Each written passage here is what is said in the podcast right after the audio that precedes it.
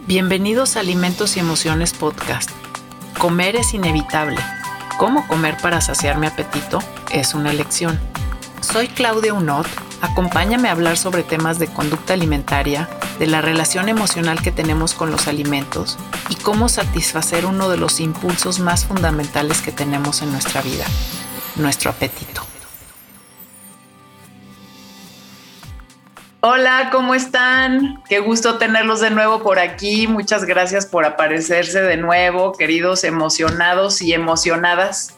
Estamos en este programa que me, que me tiene, siempre me tienen emocionadas a mí todos los programas, pero este está bien padre porque vamos a hablar con Citlali Álvarez Zaragoza. Hola, Citlali. Hola, buenas tardes, Claudia. Muchas gracias por la invitación. No, hombre, un gustazo. Este, vamos a hablar sobre cómo integrar a mi lactante a la dieta familiar. Y este es un tema súper interesante porque, bueno, aquí Citlali es la súper experta, así es que la vamos a dejar que nos cuente, pero déjenme nada más les digo que, bueno, Citlali también es licenciada en nutrición, es maestra en nutrición humana, este, orientación materno-infantil por la Universidad de Guadalajara y actualmente es doctorante en ciencias médicas en la Universidad de Colima y su línea de investigación es la alimentación complementaria. Y bueno, ella es auxiliar de investigación en el Instituto de Nutrición Humana, ahí también en la universidad, entonces somos coleguitas. nos toca, bueno, nos tocaba, Citlali, ya no, ya no. Ya ahorita ya no. Nos tocaba sentarnos al, este, ¿cómo se llama? Lado a lado en, en, en, este, en los escritorios, pero pues ahora ya no y ayudarnos de que, oye, ¿cómo se escucha esto? Oye, ¿cómo escribo esto? Ay, sí, o sea, esa parte, esa parte sí la extraño, como de, trabajar como en esos grupos padrísimos, así con mujeres en diferentes etapas, ¿no? Trabajando desde las estudiantes y los pasantes y las, este, las maestrantes, etcétera, y luego ya las doctorantes como tú y eso. Esa parte sí se extraña, ¿no? Pero ojalá que ya pronto pues podamos regresar. Y si no mínimo, la verdad te felicito por los espacios que tú estás creando para comunicar a profesionales de la salud, a mamás, a quien te escuche. Y la verdad que los podcasts están bien chidos, también los Instagram Live y son de temas que a todos nos interesan. Obviamente cada quien tenemos nuestra área, porque si me pones a hablar de un lactante o de un adolescente, lo que decíamos, quizás yo no sé tanto, pero está padre que invites a expertos, bueno, nadie somos expertos en nada, pero a los que manejamos un poquito más ese tema. No, claro que sí, esa es la idea, ¿no? O sea, de poder como irnos o sea, es como, para mí es como vacías un poco tu cerebro de todo lo que traes ahí metido desde hace tantos años, ¿sabes? Para dar espacio a nuevos aprendizajes, pero de la misma manera como que puedes compartir, o sea, cosas que, bueno, a mí me ha tocado aprender, pero sobre todo aprender a través de la, la gente que estoy como invitando también a participar. Entonces, eso, eso es como un ganar-ganar, ¿no? Compartir entre todos. Así es que súper contenta. Bueno, nada más les comento antes de ya para dejarla hablar, este, es este, y, gracias, Citlali, este, que bueno, tiene muchas publicaciones porque es medio, medio, medio buena para, para andar publicando. Entonces, bueno, para que la busquen, aquí les voy a dejar abajo un, artículo que tiene sobre alimentación en el lactante y a ver, ahorita el título no lo tengo exactamente porque tengo nada más la liga aquí frente a mis ojos, pero... Sí, son diferencias eh, de alimentación complementaria y lactancia en niños de 12 a 18 o 24 meses. Está padre. Diferencias por género. Sí, sí, está muy padre. Estaba ahorita leyendo los resultados y dije, bueno, me gustó, me gustó mucho. Bien, pues adelante, Citlali. Aquí el escenario es tuyo. Este, nada más decirles a todos, acuérdense, dejen sus comentarios, eh, dejen sus comentarios y hagan preguntas, porque entonces así también las podemos contestar. Citlali después también se puede meter, por ejemplo, al canal de YouTube contestar algunas dudas que tengan y todo. Cualquier cosa, aquí estamos a la orden, ¿sale? Va, Citlali, ¿qué es, qué, qué es, quién es este personaje? Cuéntanos. Que lo que decíamos, antes de entrar un poquito al tema, ya estábamos echando el chal y decíamos, bueno, muchas personas, bueno, más que nada en Estados Unidos los conocen como toddler, pero aquí en nuestro país, en nuestro contexto, decimos el toddler, bueno, pues ¿quién es ese? Entonces, hay que diferenciar o el toddler pudiera ser el lactante mayor. Y luego decimos, ¿qué es el lactante mayor? La OMS utiliza el término lactante desde el nacimiento hasta los dos años de edad. Entonces no pasa nada si a un bebecito que ya ande caminando de un año le decimos, mira, ahí va el lactante. Es un término correcto. Pero ya otras clasificaciones de aquí de Ramos Galván utilizan lo del lactante menor, lactante mayor, pero a mí se me hace práctico este tema, que no es obviamente en nuestra lengua del toddler, que es el que utiliza este término para referirse a los niños de los 12 a los 36 meses de edad. Que decíamos, bueno, estos chiquitos quizás son están como olvidados, no por las mamás, porque obviamente siempre están preocupadas por la atención de los niños, pero sí quizás por algunos profesionales de la salud, porque nos enfocamos obviamente en al inicio estar fomentando la lactancia, en caso de que consuman algún sucedáneo de leche que sea de manera prudente y adecuada. Y ahora sí, la alimentación complementaria. Las mamás están bien emocionadas, siguen al pie de la letra los esquemas, el orden de introducción, te preguntan cantidades, recetas, etcétera, que ya habló, habló pues la doctora Claudia con Vanessa Rosiles, buenas en el tema también, pero a partir del año yo les decía, ¿qué pasa con estos niños? ¿Qué, ¿Cómo se tienen que alimentar? ¿Hay que integrarlos a la dieta familiar? Digo, sí, pero imagínense si el papá y la mamá están tomando bebidas azucaradas, alimentos procesados o no consumen alimentos frescos, pues dices ahí como que mejor no hay que integrar al lactante a la dieta familiar. Entonces, yo creo que ellos todavía están, si se fijan en la ventana de oportunidad de los primeros mil días de vida, todavía de lo que sucede del año a los dos años, es una ventana de oportunidad para el establecimiento de hábitos y que sí tendría que ser un foco de atención para nosotros como profesionales. No sé tú qué pienses, Claudia. No, no, pues muchísimo, o sea, y, y como dices, o sea, cómo integrarlos a una dieta familiar, pero casi, casi, o sea, tú que, que trabajas mucho con ellos, o sea, yo no tengo como tanto contacto con ellos, aunque lo sé por otras vías, pues, este, o sea, a mí me parece que, que es la oportunidad casi, casi de tratar a la familia, ¿no?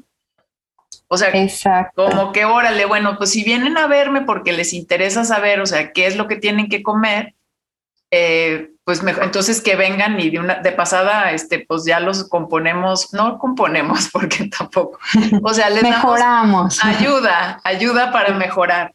Y en este sentido también, este, yo creo que muchas mamás también acuden en este momento también a ayuda, o sea, nutricional o nutricia, porque precisamente ese niño, o sea, por características también de desarrollo y de crecimiento, pues ya no tiene esa, o sea, ya no triplica su peso, ¿verdad? En un año y por lo tanto le super, o sea, ya, ya la comida se vuelve mucho menos interesante porque aparte tiene como miles de otras cosas que descubrir en la vida y entonces la mamá dice, pero es que no come.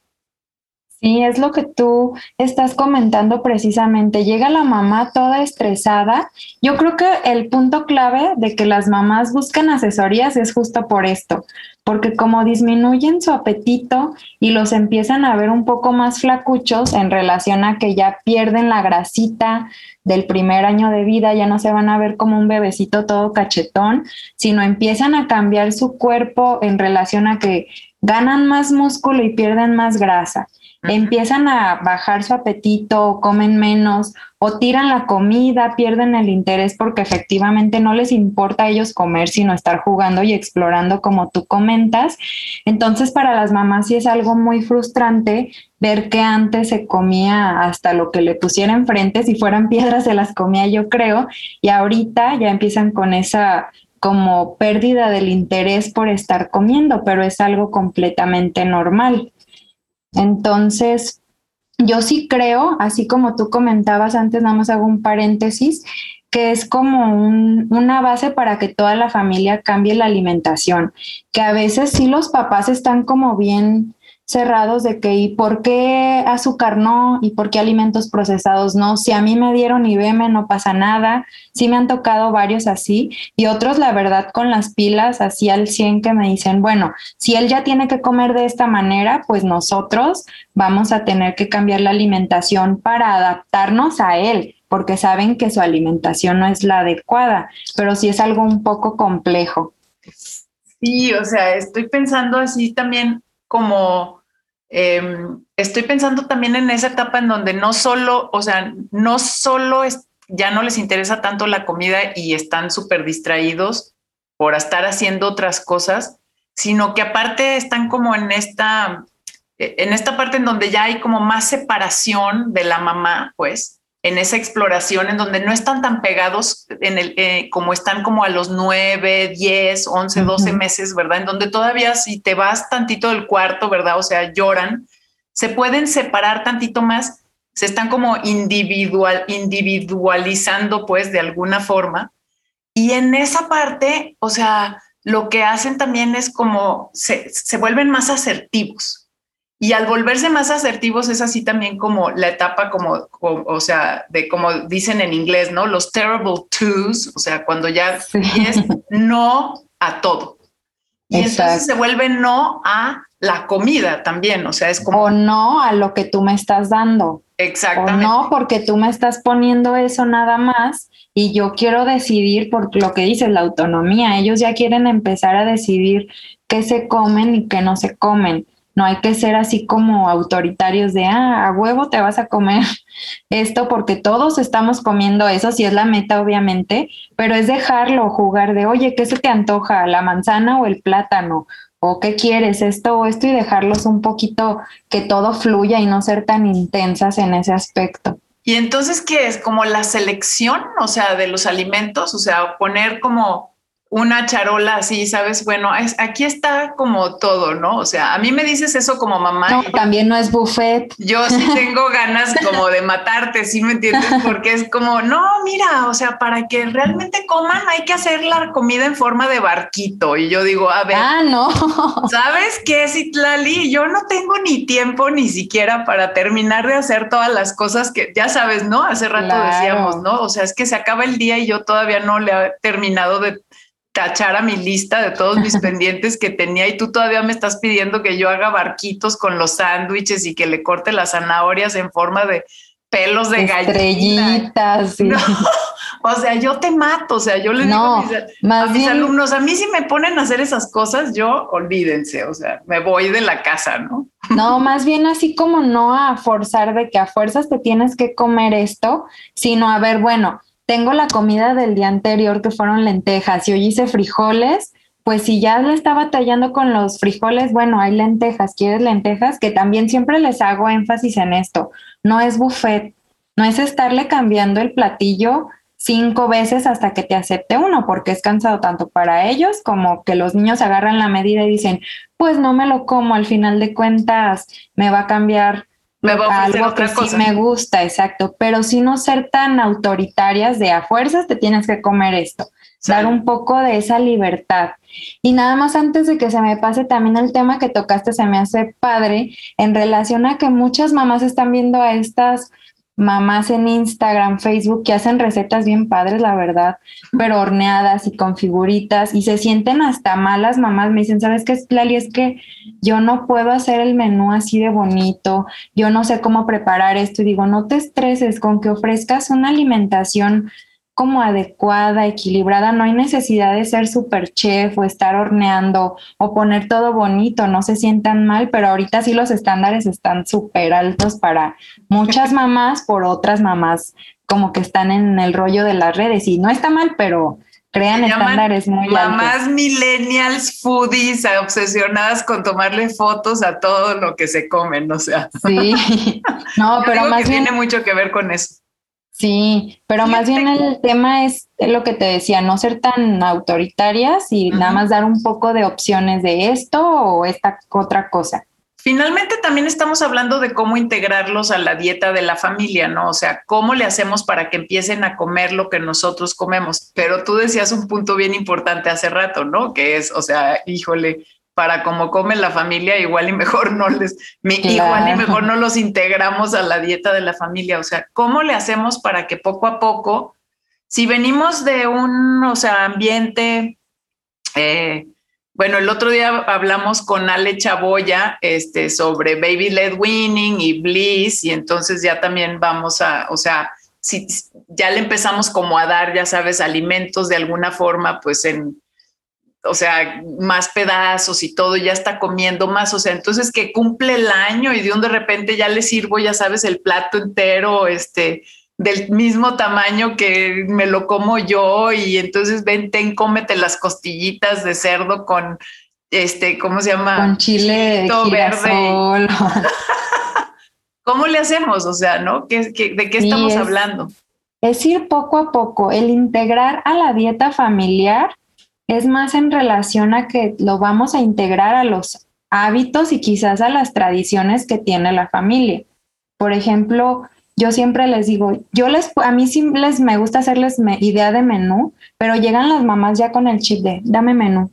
Yo quiero que me des un menú para mi niño, porque no saben exactamente lo que es una adecuada alimentación en relación a que estén cubriendo todos los grupos de alimentos. Y este punto de integrarlos a la dieta familiar es, como ya lo venían haciendo con la alimentación complementaria, de estar cubriendo la mayor parte de grupos de alimentos en los tiempos de comida, pero ahora con una versión adaptada a las tradiciones o a las preparaciones familiares, que eso sí les da el infarto de que les digo, es que ya puedes utilizar un poco de sal, condimentos, cúrcuma y este, ¿cómo? ¿Cómo que ya le puedo poner sal? ¿Cómo que ya le puedo poner ajo, jengibre, algún chilito que no pique? Les digo, sí, no pasa nada. Obviamente cada niño tiene su nivel de tolerancia diferente. Hay bebecitos que me dicen, el otro día una mamá me dice, oye, Citlali, fíjate que empecé a darle una carnita guisada con chile ancho y le fue súper bien, no se enchiló.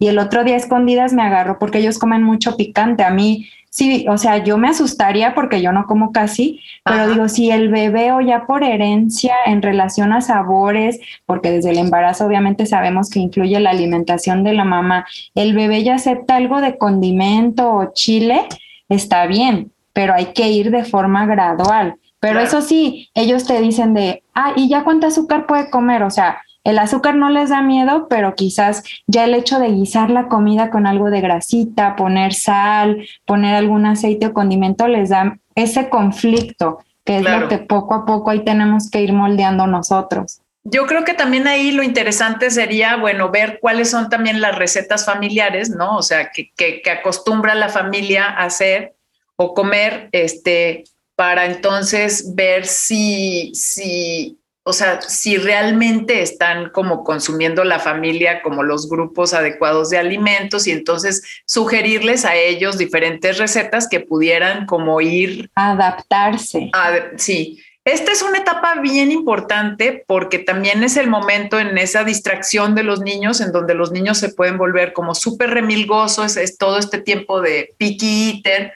Vamos a hablar con Jocelyn González, vamos a tener un live también sobre este, el, niño, el picky eater, ¿no? Y que ya las mamás llegan así, literal, o sea, me escriben y, oye, me urge consulta, mi niño es picky, digo, ¿tú cómo sabes que tu niño es picky? No le pongas etiqueta, quizás nada más trae esa disminución de apetito y ni es picky, pero está como muy, ese tema muy fuerte ahorita.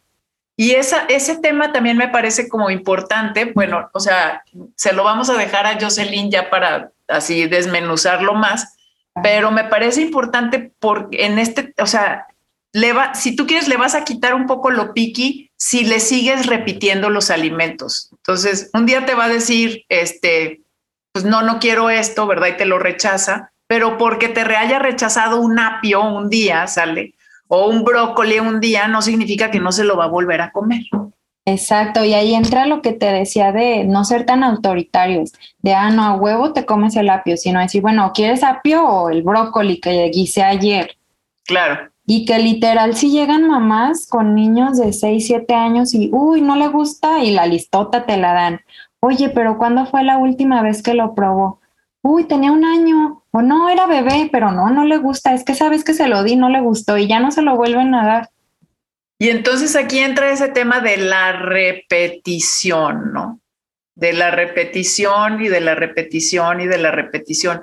Y, yo me acuerdo que, que, bueno, yo hacía como miles de cosas con mis hijos, o sea, en donde era, o sea, si para que empezaran a tener el sabor, o sea, si no se iban a comer un coliflor, era como todo picadito así, sabes, como bien finito, pero ahí estaba, o sea. O si yo sigo haciendo que todavía es así como voy a hacer un picadillo, por ejemplo, y es así de verduras y así de carne, ¿sabes? O sea, es poquitita carne y un montón de verduras, pero como tiene un poco de carne, entonces ellos detectan el sabor de la carne, ¿sabes? Sí. Y se comen todas las verduras. Pero, o sea, culturalmente nosotros pues no tenemos como mucho esa tendencia, ¿sabes? A pensar, es como tres chícharos y zanahorias en el arroz y, para la verdura, exacto. O es, como muchos carbohidratos, muchos cereales. Sí, exactamente, ¿no? Entonces, este, como tratar de ver este, eh, cómo, eh, cómo de alguna manera lo podemos, este, o sea, cómo, poderlos, cómo poderles ir identificando diferentes verduras, sobre todo porque son como las que cuestan tal vez un poco más de trabajo, para que las puedan ir como repitiendo. Y en este grupo también otro de, bueno, en este grupo etario o de edad, otro de los grupos de alimentos que veo que le cuestan mucho trabajo son los alimentos de origen animal, porque nada más le quitan el caldito a la carne y como está fibrosa o el pollo y se lo sacan y lo avienta. Y es como ver con la mamá, bueno, ahí sí no le voy a dar un bistec nada más asado porque se le va a hacer súper seco, métele ahí crema de verdura, algún puré de verduras o alguna salsa con crema, con verdura base para que sea más líquido, albondiguitas, pero volvemos a lo mismo. Si quiero hacer el énfasis de lo que tú dices, no es como adaptar a que todas las mamás o todas mis pacientes tienen que comer el menú que yo como. Es ver lo que ellas están acostumbradas a comer y ver cómo les damos opciones para que completen o tengan una alimentación más saludable. No está, ah, ahí está tu menú y así tienen que comer. Fíjate, eso también se me hace interesante. Este, te, digo que yo lo que hacía era como hacer purés, ¿no? O sea, entonces hacía purés de zanahoria, de, de, de calabacita, de chayote, de coliflor, o sea, de betabel, de espinacas, ¿no? Y entonces, órale, le metía como los purés Aparte de las verduras picadas, o sea, para que las cosas tuvieran. Entonces, si vas a hacer arroz, por ejemplo, en lugar de nada más ponerle arroz, puré de jitomate, o sea, le pones como puré de jitomate con zanahoria, ¿no? Y entonces, bueno, ya tiene puré. O si hacía albóndigas, o sea, las albóndigas las pones y les metes, o sea, puré, por ejemplo, de coliflor para hacer como la bolita de la, de la albóndiga. Luego se enojaron ya mucho mis hijos cuando después se enteraron que yo, por ejemplo, le ponía espinacas a, los brownies, ¿sabes?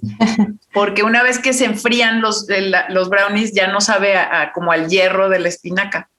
Pero yo estaba como en mi clavazón de nutrióloga mamá, queriendo que comieran verduras, pero me parecía que era una, para mí era una mejor forma de meter verduras, pues, que, por ejemplo, andar cortando, este, ya sabes, este, cabecitas de, de, de, pollo, de con zanahorias y picos de no sé qué. Yo esa parte no, no, la puedo hacer. Y a mí se me hace padre esto porque el otro día vi una publicación y dije, ay, que hay nutriólogas también, habemos, bueno, yo no soy tan intensa, pero hay muchas muy intensas vías y de no escondas las verduras a tus niños, o sea, el tema de hacer purés y yo así de una mamá me dijo, es que si Tlali, yo vi una publicación en X lugar y dice que es malo que tú le metas a las pastas la crema de verduras, que porque el niño no va a aprender. Y yo, no, le estás metiendo ahí más nutrimentos, le estás dando más sabor, otro saborcito. Obviamente sí, aparte puedes ponerle verduras para que la exploren, pero no como estar satanizando estas o diferentes maneras de ofrecer verduras, por ejemplo. Sí, y entiendo, o sea, entiendo también por qué puede haber así, ya sabes, ¿no? De que cómo las vas a esconder, o sea, si se supone que lo que quieres es que se las coman, ¿no? O sea, yo sí, sí puedo también entender esa parte, pero la verdad me parece que, que no, que más bien es como encontrar las formas. Y, y la otra cosa, o sea, como volviendo a este tema de las mamás así súper obsesionadas, o sea, en que queremos que nuestros hijos coman, ¿sabes? Y que y estamos así en el pánico de que no comen y es como, o sea, como todo el peso y la carga, o sea, que le ponemos a la comida, ¿no? Y las cosas que hacemos para que coman nuestros hijos con, como con una obsesión, ya sabes, todo el día de, de, de, de Exacto. Ah, o sea, y no está comiendo esto y chin, y entonces, este, sabes, va a bajar de peso, o no va a crecer lo suficiente, o sea, ¿qué pasa? O sea, Cuéntanos como de esta parte del crecimiento y del desarrollo del niño en esta etapa, porque creo que también eso es bien importante. Sí, pues como tú comentabas, en comparación de un lactante del nacimiento a los 12 meses que triplican el peso al nacer y que tienen su máxima velocidad de crecimiento, el toddler o el lactante que dijimos del año a los dos años incrementa solo 2.5 a 3 centímetros, algo así. El doctor Romero es bueno para eso, pero yo no tanto por año. Entonces, esta disminución de la velocidad de crecimiento ocasiona que los niños tengan una disminución en su requerimiento energético. ¿Qué quiere decir esto? Necesitan menos calorías porque están gastando menos calorías y ¿qué va a pasar? Va a comer menos, ¿Qué es lo que le preocupa a la mamá. ¿Por qué está comiendo menos? Yo les explico, pues es por esta disminución del crecimiento lineal, que son las características propias de lactantes. Y en relación con el desarrollo, ya lo comentábamos hace rato, pero empiezan a tener esa independencia o esa autonomía, entonces empiezan a tomar sus decisiones, todo les interesa menos, pues ahora sí que comer. Entonces yo diría que principalmente esas son las características base de un lactante de 12 a 36 meses. Y finalmente, bueno, como lo hemos dicho ya en varias también de las pláticas anteriores, aquí lo que pasa es que tenemos, este, o sea, podemos afectar muchísimo como la programación metabólica del niño, eh, todavía en esta etapa de los primeros mil días, en donde estamos pues en estos últimos este, 365 días pues de esos mil días del año a los dos años, podemos todavía afectar muchísimo la programación metabólica de ese niño y por el resto de su vida. Por lo tanto, realmente, o sea, cuidar qué es lo que se come, pues es lo más importante, ¿no? En relación, lo que hace, estábamos comentando en relación a la programación metabólica que continúa teniendo el lactante de los 12 a los 24 meses, es que ellos están programándose metabólicamente para la predisposición de ciertas enfermedades, de que yo les explico a las mamás, es como estar encendiendo y apagando enchufes de, o de estos de la luz. Así con la alimentación, ustedes están prendiendo, apagando genes, entonces seguimos, tenemos que seguir fomentando que tengan adecuados hábitos, hábitos de alimentación, porque al cumplir el primer año de vida que los integramos a la dieta familiar, la pregunta de la mamá es, oye, ¿y cuántas galletitas ya se puede comer? Oye, ¿y azúcar cuánto? Yo les digo, a ver, paréntesis, Ahorita en eso no nos vamos a enfocar. ¿Por qué? Porque todavía estás haciendo que tu bebé o tu lactante desarrolle estas habilidades o esté estableciendo los hábitos de alimentación y se está programando metabólicamente. Entonces, ojo, hay que seguir cuidando la alimentación de los 12 a los 24 meses y cuidar mucho el entorno familiar para que no les ofrezcan todos estos alimentos que son poco saludables. Y en relación con la programación metabólica, me dicen las mamás, pues, ¿qué es eso, Chitlali? Les digo, es como tratar nosotros de darles el mejor futuro posible a los niños con la prevención de enfermedades crónico-degenerativas relacionadas a la alimentación como diabetes, presión arterial elevada, sobrepeso, obesidad, exacto, síndrome metabólico. Y me dicen, no, si la lista chiquito, ¿cómo él va a tener esas enfermedades? Y pues la realidad es que sí tenemos niños y más aquí en nuestro país que incluso menores de 5 años ya presentan síndrome metabólico, resistencia a la insulina, somos el primer país con niños con obesidad, entonces sí sucede y hay que cuidar mucho su alimentación. Y fíjate, a mí eso me parece como muy importante porque también es como estar, em, o sea, es, es, también como, tenemos toda una parte también genética, ¿no? Que, que, que, que de alguna forma estamos como cuidando, ¿no? Entonces ahí que ¿Qué, ¿Qué, es lo que estás haciendo? ¿no? Cuidando el medio ambiente para que el medio ambiente pues no dispare a los potenciales genes que, que puedes tener, pues dispare como que si fuera o que los prenda, pues. Así es, exactamente, como prenda en esta programación los genes que, que, tienen, que tenemos como para poder ir desarrollando estas enfermedades. Y yo siempre me quedo como con lo que dice el doctor Edgar Vázquez acerca de esta edad, ¿no? O sea, finalmente eh, estas edades, ¿no? Estos dos primeros años y desde los primeros mil días, ¿no? Con esta programación metabólica. Eh, es realmente la mejor oportunidad que tenemos en, el, en cualquier etapa del ciclo de la vida de, de, hacer cambios en pro de nuestra salud. Él dice, ya después de eso, ya lo que, ya no hay manera como de cambiar. Como de revertir. Y le digo, no, oye, eso está medio drástico, no, pero es que es cierto, o sea, realmente tiene un, un, un impacto como muy importante. Oye, sí, de hecho, sí, no, de hecho, ahorita muchas políticas a nivel mundial se están enfocando en lo que pasa en los primeros mil días de vida por este tema de que ahorita el sobrepeso, la obesidad sigue como en aumento y quizás las estrategias no están funcionando porque se hacen de manera tardía. Entonces hay que empezar desde un inicio de los primeros mil días de vida. Ok. Yo no sé si quieras, o sea, aquí, si, si todavía sientes así que hay algo que podamos como abonar o que, o que quisieras como este resumir, o sea, de lo que hemos estado hablando, este tema súper interesante.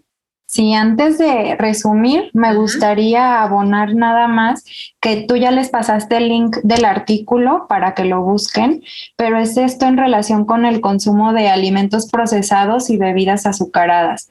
La realidad, yo en la consulta privada lo vi de que sí llegan las mamás literal y oye, ya puede comer refresco, oye, ¿cuánto jugo le podemos dar? ¿Cuánta azúcar? Hay que seguirla evitando hasta los dos años o de preferencia que sea rara vez, no es de que ya se la vamos a poner ahí en el plan de alimentación, pero la realidad en nuestro país, en este estudio, fue en el hospital civil. Y me asombró tanto que el 98% de los niños, o sea, todos, cuando les preguntamos ya qué alimentos procesados consumen, fueron galletas, bebidas azucaradas, jugos, refrescos, el 98%. Acuérdense que tenían 12 meses, o sea, de 12 a 24 o 36 meses. Entonces ya a partir de los dos meses, ya 12 meses ya estaban comiendo eso. No, y la, lo que más me asustó, fíjate, ¿y cuál fue la edad de introducción? El mínimo es desde los cuatro meses. O sea, hay, hay que niños que desde antes ya los empezaron a introducir a estos alimentos, pero yo me asusté tanto cuando vi el resultado de que todos los niños, el 98% ya estaba consumiendo algún alimento procesado o bebida azucarada y la frecuencia de consumo no era del día libre, era de cinco veces a la semana fue el promedio. Y las mamás lo ven como, ay, es que es una galletita, es dos, o solo es así de jugo. Pero en esta edad, así de jugo, con eso ya excede el requerimiento de azúcar recomendado y afecta su preferencia por el sabor. Bueno, empiezan a aumentar esa predisposición por el sabor dulce y a la, afecta la programación metabólica. Entonces, sí quiero hacer énfasis en que todos como tengamos en cuenta la realidad de nuestro país, que las mamás sí están dando estos alimentos y es una práctica súper frecuente que la ven como es que ya está grande, pues ya puede consumir. Claro. Oye, y también hay una pregunta que todavía este, creo que se nos ha olvidado como abordar y que me parece importante, es esta de las fórmulas. O sea, ¿qué diablos de fórmula le doy si es que estaba, o sea, o, o, o, eh, o sea, fórmulas de continuación, yo ni me las sé, me chocan, o sea, se me hacen... no, aquí en nuestro país yo creo es de los pocos de Latinoamérica que utilizan esos de continuación, de inicio, 1, 2, 3, 5, 8. Exactamente, o sea, entonces, bueno, como que primero tienen la, la, la, primera, la de inicio y luego la de continuación después de los seis meses y, luego, luego las de crecimiento. Y entonces, ¿qué? O sea, la producción de tu leche, ¿sabes? Eh, o sea, si tú estás amamantando, ¿qué pasa? O sea, que de repente empiezas a producir más proteína o menos proteína. O sea, claro que no, no. O sea, eso no pasa así un switch, ay, ya cumplió seis meses, clic, déjale abro, ¿verdad? Aquí al botoncito para que salga más proteína o menos proteína, o sea, no, ¿qué pasa? Ahí qué pasa, ¿no? Sí, obviamente sí están dando sucedáneos. Ajá, si el lactante recibe lactancia es fomentar que sigan con la lactancia materna hasta los dos años o más. Obviamente hacer énfasis con las mamás que a los 12 meses ya le puedes dar leche entera de vaca.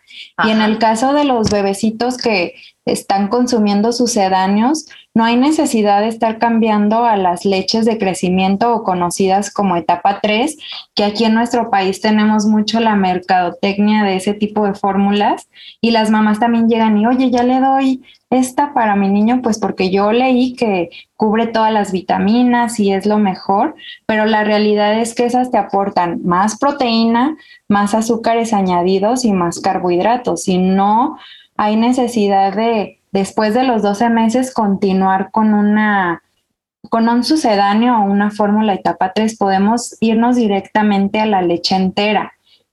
Y la otra es, como dices, ¿no? O sea, si tú todavía estás amamantando, pues continúa a los 12 meses con la lactancia materna.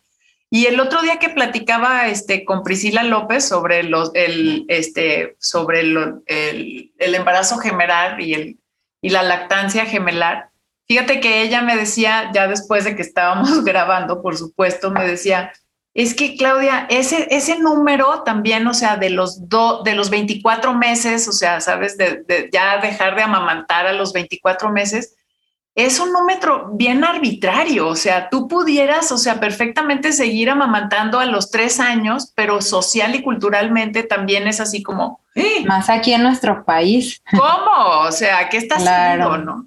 Entonces, continuar con la lactancia hasta que se te dé la gana. Sí, hasta que la mamá y el bebé decidan, es lo ideal. Porque sigue aportando nutrimentos, se cubren requerimientos energéticos, hormonas reguladoras de apetito, entonces no se convierte en agua como a veces quizás a muchas mamás le dicen de que ya está muy grande, ya se convierte, ya es agua lo que le estás dando. Y si es como seguirla fomentando, porque a veces sí también mamás que dan lactancia y ya tiene su niño un año, es bueno, ¿y ya qué fórmula le doy? Ahí es como el rol de nosotros como profesionales estar ayudando a que ellas prolonguen más su lactancia. Ok, perfecto. Entonces ya ahora sí, yo ya te andaba mandando a que dieras así, ¿sabes? cómo recomendar tus, tus, tu resumen de recomendaciones, pero creo que alcanzamos a meterle más temas interesantes. Perfecto. Pues mira, yo principalmente me gustaría resumir que los lactantes o mayores o preescolares tempranos o toddlers, que son sinónimos todos, es un grupo muy vulnerable y que está descuidado quizás por parte de muchos profesionales de la salud, de los 12 a los 24 o incluso 36 meses. Ese es número uno, como conocer qué es el toddler, por ejemplo. Número dos, ¿qué características va a presentar? Hacer énfasis en que va a presentar una disminución del crecimiento lineal, tiene cambios en su composición corporal, disminuye el apetito, empieza con su selectividad alimentaria. Y ahora volvemos al como nuestro foco de atención, que es cómo integro a mi lactante a la dieta familiar, paréntesis, siempre y cuando sea saludable. Es como enfocándonos en las tradiciones y en la alimentación que tiene cada familia. No ser dictadores, sino adaptar o darles ideas de cómo puedes estar complementando o incluyendo los grupos de alimentos que le faltan para que tenga una alimentación más saludable y más completa. Nada de que porciones, también yo estoy a favor como tú de que ya pasó eso de estar calculando, ya me pasé un gramo. Yo siento que en este grupo de edad, más que enfocarnos en una cantidad concreta por tiempo de comida, es enfocarnos en que tengan variedad de alimentos, que, estén que tengan disponibilidad de diferentes grupos de alimentos y sobre todo en que se están estableciendo hábitos de alimentación futuros. Entonces ya hay que dejar de lado de las porciones y así tienes que comer y enfocarnos en lo anterior. Y patrones de alimentación, ¿no? O sea, enfocarnos en estos temas de patrones de alimentación, de preferir alimentos frescos, o sea, de preferir este, pocos alimentos de origen animal, porque también esas ya son como las tendencias de ser mucho más sustentable, pues. Y este, pues el uso de, de, alimentos también, pues regionales, ¿no? O sea, los que nosotros tenemos aquí en abundancia, que son las leguminosas, este, o sea, frutas, verduras, oleaginosas, almendras, frutas, verduras, etcétera, ¿no? Tenemos la suerte, pues, de que vivimos en, en, un lugar en donde tenemos mucha variedad y hay que usarla. Claro, y lo más importante nada más ahora sí, los alimentos procesados, no ofrecerlos, porque ya vimos que es la realidad y bebidas azucaradas. Entonces hay que seguir evitando que se ofrezcan estos alimentos, pues para fomentar la adecuada programación metabólica y el establecimiento de hábitos. Exactamente, perfecto. Ay, pues muchísimas gracias, Itlali. Cuéntanos, por favor, porque yo sé que va a haber mucha gente aquí interesada en dónde te pueden localizar. Aquí voy a dejar tus datos. Pues sí, mira, estoy en Instagram y en Facebook como nutrióloga Citlali Álvarez. Ahí subo también publicaciones como más dirigidas a mamás. Sí. Sí le sirven a profesionales de la salud, pero están un poquito más como desmenuzadas, con un lenguaje más para que nos entiendan mamás y papás. Y pues esperen pronto noticias sobre alimentación complementaria y adiposidad. Espero ya en un futuro tener un tema contigo para darte mis resultados. Sí, claro que sí, todo lo que van a ser los, los, los resultados de tu tesis doctoral. Sí, perfecto. Qué padre, Citlali, me da muchísimo gusto. Y bueno, recordarles a todos que eh, este, compartan esta, este tema, eh, con, recomienden a Citlali, compartan este tema también con otras personas que quizás les pueda interesar, mamás que conozcan por ahí, que tienen hijos de estas edades. Y, eh, y bueno, pues síganos también en nuestras redes, compartan el video, denle like, ¿sale? Y, eh, y bueno, pues nos vemos a la próxima y ya recuerden que pues nos seguiremos nutriendo.